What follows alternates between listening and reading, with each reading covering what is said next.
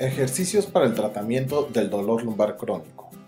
El dolor lumbar crónico es un problema de salud muy habitual y existen muchas revisiones relevantes de la biblioteca Cochrane.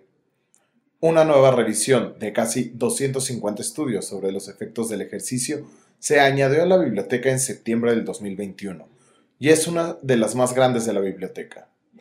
Este podcast ha sido traducido por Andrea Cervera del Centro Cochrane Iberoamericano y locutado por Orlando Cerón Solís del Centro Cochrane de la Universidad Nacional Autónoma de México. Se quería determinar si el ejercicio mejora el dolor y la funcionalidad de personas con dolor lumbar crónico al compararlo con ningún tratamiento, otros tratamientos habituales o atención habitual que es el tipo de atención que recibirías si acudieses a tu médico familiar. El dolor lumbar es una de las principales causas de discapacidad en el mundo y cuando es crónico o de larga duración, resulta caros en términos de costes sanitarios y pérdida de horas de trabajo. El ejercicio se promueve en muchas guías y a menudo se recomienda para personas con dolor lumbar, pero en revisiones sistemáticas anteriores se habían identificado solo efectos terapéuticos pequeños con una variación considerable entre ensayos clínicos. En los últimos años, ha habido muchos ensayos clínicos nuevos sobre este tema, que suscitan algunas dudas acerca de la calidad de los estudios, por lo que era importante identificar de forma sistemática y resumir toda la evidencia para actualizar las conclusiones. Se encontraron 279 ensayos clínicos aleatorizados aptos, pero se excluyeron 30 por dudas acerca de la integridad de la investigación. Finalmente, se incluyeron 249 ensayos. Estos ensayos incluidos representan a más de 24.000 personas con una media de edad de algo menos de 44 años, y de las cuales 59% eran mujeres. Más de la mitad de los ensayos compararon el ejercicio con un tratamiento sin ejercicio. Un programa típico fue un programa de fortalecimiento de tronco estandarizado, administrado de forma individualizada, con un sanitario o en grupo, con una duración media del tratamiento de 12 horas a lo largo de 8 semanas.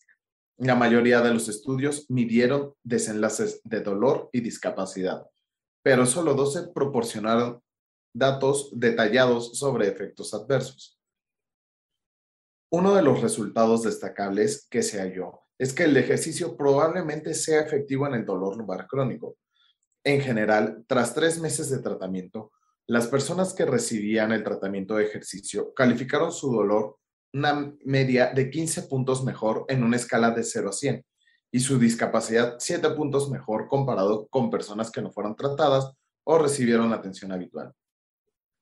Por subgrupos, se halló que el tratamiento con ejercicio probablemente sea más efectivo que el asesoramiento o la educación por sí solos o la electroterapia, pero no hubo diferencias observadas con el tratamiento de terapia manual.